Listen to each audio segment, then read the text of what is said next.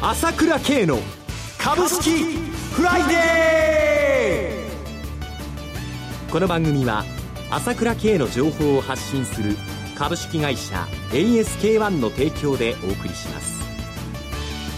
皆さんおはようございます。浜田節子です。朝倉慶の株式フライデー。今日も株式投資をする上で重要となる注目ポイントを取り上げてまいりますパーソナリティは、アセットマネジメント朝倉代表取締役、経済アナリストの朝倉圭さんです。朝倉さん、おはようございます。おはようございます。よろしくお願いいたします。よろしくお願いします。さて、朝倉さん、円高の流れが止まりませんね。止まらないですね。はい、もう107円台まで入ってね。昨晩のニューヨークですね。えー、もうニューヨーク時間で徹底的にいつもね、やられてしまうというところでね。はいまあ、私も自分のブログブログでもまあ、その S q が近いんでね、はい、こういうこともあり得るかなということを書いてきたんですけれども、えー、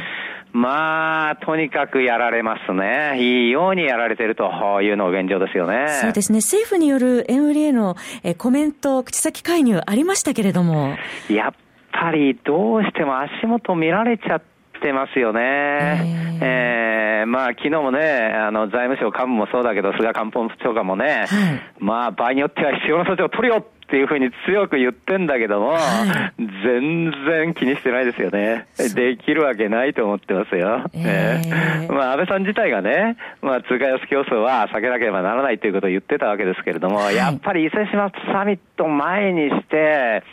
日本がこの水準で円安、あの、円安介入するわけには、まあ、いかないですよね。国際会議を前にして。ちょっと動きづらいですよね。えー、それはもう足元見られちゃってんのと、日銀の政策もちょっと手詰まりっていうことで、やっぱりその辺どうしても見られちゃってるんで、はい、もう強引に動かせば、やることはできないだろうっていう、防ぐ方法はないだろうっていが強引にやってきてますよね。そうですね。はい、このような相場環境の中、どういう戦略を取っていったらいいのか、CM を挟んで、朝倉さんに詳しく伺ってまいります。朝倉慶が発信する情報は、株式会社 ASK-1 にお任せ。毎朝7時にスマホで株式情報が聞けるモーニングニュース。月に2回のメール、朝倉経済レポート。そして月に一度の月間 CD では、朝倉慶が国内外の経済情勢、マーケットのトレンドを分析し、75分間とことん語ります。もちろん株式推奨銘柄情報も。キーワード ASK1 朝倉で検索を。株式会社 ASK1 は、証券取引、金銭、有価証券の予託、貸付行為は行っておりません。また、情報提供する金融商品のお取引では、相場変動などにより損失を生じる恐れがあります。さて、円高が進む中、本日はオプション S q の算出日となりますね、朝倉さん。そうですね。はい、まあ、まさに私、2月の時点でも言いましたけども、はい、いいように、ここをめがけて、やられてるんですよ。S q の前は動きやすい。ここをめがけて、はい、円高も持っていかれてるんです。大きなですね、まあ、ヘッジファンドを中心とした一つのまあ大きなグループのもう仕掛けですよね。はい、えー、もうこの S q という制度をフルにですね、利用されてですね、はい、もう徹底的にやられてるわけですよ。で、典型的なのが、まあ、ここに来て、まあ、先月末から1400円日経平均が下がったんだけどもね、はい、昨日は円高になったにもかかわらず、はい、プラスになったじゃないですか。ね、先物売られなかったじゃないですか。そうなんですね。これどういうことなんでしょうか？これは、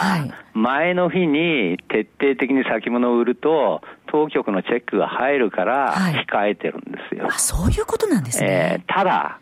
ただその分為替を徹底的にやってるわけだ。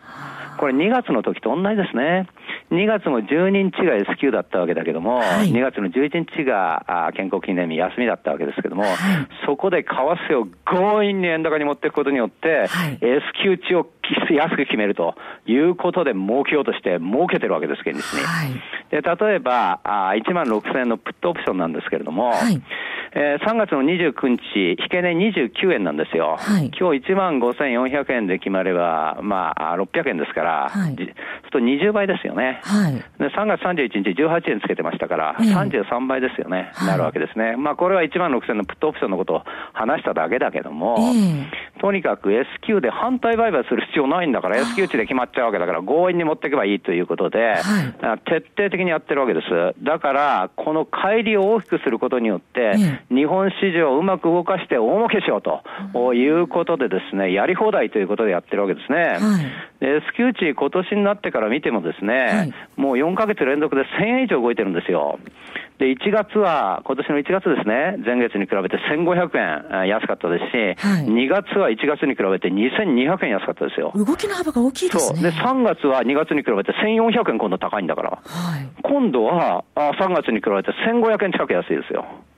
要は、オプション S q を狙って徹底的に儲けようということで、はい、もう為替も絡めてですね、いいように市場で、えー、動かしているということなんですね。この辺は、おそらく私も本で書いてきました。それからこのラジオでも言ってます。はい、そういう意味ではですね、おそらくまあ当局も意識はしてると思うんですけれども、だけどもやっぱり尻尾はなかなかつかめないと思うんですよね。えー、為替で徹底だってね、こうやって為替動かしてので動かしたって言えば、それ、それまでですから、はい、どこで市場操作したかっていうし、あの、その、証拠っていうのはなかなかつかめないというのが現状だと思いますので、はい、まあ、この S q という制度がある限りですね、まあ、資本力に勝るものがですね、値段を決めることができるんですね。この値段、決めることができるので、この制度がある限り、この状態はもう続くのはやむを得ないということで、日銀でもなきゃ、これ、もう強引にやることでもなきゃ、これをちょっと打破することはできない、まあ、そういう悲しいこのシステム上の欠陥があるということですよね。なるほど。そういうことですね。はい、ここで、それでは一旦 CM を入れさせていただプロの株式情報が欲しいなら、朝倉慶。経済予測のプロ、朝倉慶の情報は、株式会社 ASK1 が配信中。ウェブサイトは、キーワード、ASK1 朝倉で検索。モーニングニュース、経済レポート、月刊 CD など、豊富な情報をご用意。まずは、無料メールマガジンのご登録を。株式会社 ASK1 は、証券取引、金銭、有価証券の予託、貸付行為は行っておりません。また、情報提供する金融商品のお取引では、相場変動などにより損失を生じる恐れがあります。えさて CM 前に日銀に関する、えお話も出てまいりましたけれども、朝倉さん、この日銀の金融政策、今後に関してはどうでしょうかね？そうですね、えー、まあ、やはりここまで来ると動く、動きたいというところだと思うんですけれども、はい、やっぱりここまで為替やられてしまうっていうのも、やっぱり先ほども言いましたが、足元を見られているというところがあるわけですね。はい、一番の問題は、やっぱりマイナス金利が非常に評判が悪いということですね。ちょっとネガティブに取られすぎてると。えー、もうだからマイナス金利になってから円高になってしまったんだけども、私は本来マイナス金利は効くと思うんですけれども、はい、だけども世間のこの、あの、風圧があまりにもすごいので、はい、例えば日銀が月末ね、緩和するって言って、もう質量金利何でもできるよって黒田さんは言ってるんだけれども、現実には金利引き下げてマイナス金利っていうのはできるかどうかわかりませんわね。えー、これ以上マイナス金利にしても、一体うまくいくのかという問題と、またさらにこんなことをやってっていうような批判は相当強くなると思いますよね。で、あま中途半端にやっても、まあ、効かない可能性もあるということと、から量的緩和に再び戻すと言ってもですね、これ、国債自体がないですからね。そうですよね。えー、だから買う国債がないからみんなマイナスの金利になっちゃって、もう40年も国債なんか0.4%になってて、10年もの国債マイナス金利じゃないですか。えー、これもなかなか難しいということで、まあ、手詰まりということで、まあ、私は、まあ、この間もお話ししましたけども、どどんどんこの財政を付加すしかないですね、国債発行して、まあ、今回、あの3万円ずつね、年金生活者に払いますけれども、はい、まあ言いましたけど、若者に今度は商品券を払う、あの、支払うとか、そういったまあヘリコプターマネーって言いますけれども、お金を吸ってどんどんどんどんもう金ばらまくんだよというような、そうは言わなくても、実質そういう政策。ですから、はい、国債発行して、補正予算をどんどんどんどん組んじゃうっていうような政策、そういうのでもやんないとですね、今のこの流れは止められないですね。だからもう市場でも5兆円じゃ無理で、10兆円超に行かなきゃ無理というのが市場の考えでもありますよね。はい、政策期待ということもありますが、一方で、朝倉さん、今日新聞にも載っておりましたけれども、外国人の売り越しが昨年度5兆円近く、えー、超える。ね、えー、これを考えるとなかなかこの辺がまだちょっと視力どころは、あの、ちょっと動きづらいということなんだけども、はいだけど、これで私も指数見たんですけれども、年初からですね、あの日経平均17%下げてるんですけど、特に大型株が19%下げてるんですよ。はい、で中型だと16%なんですね。小型だと14%なんですよ。はい、要するに小さくなるに従ってあまり下げてないということと、はい、まああ、マザーズ指数は12%上がってるわけじゃないですか。ですから、かえって前も言いましたけども、まあ、その物色対象が絞りやすくなっているというところはあるわけですよね。はい、やっぱり円高ということですから、輸出関連はしぼあのちょっと変えづらいなという中で、まあ、薬品なんかは非常にしっかりしてますしね、それからあと、まあ、不動産とか、まあ、消費者ああ、金融とかですね、はい、やっぱりいじれるポストっていうのは限られてきますので、はい、だからマザーズなんかもいいわけですけども、そういう傾向というのは今後も続くと思うんですよね。材料化物色の流れがずっと続くと。そうですね、そうですね、えええ。ですから、まあ、その当社の長谷川がね、あの銘柄3月に言って、4月まででね、6銘柄言って、それ全部すごいことになりましたけども、はい、やっぱりそういうですね、えー、一つのこう的が絞られるという部分はあるので、まあ、そっち側にね、注力しながらうまく泳げばというところだと思いますよね。は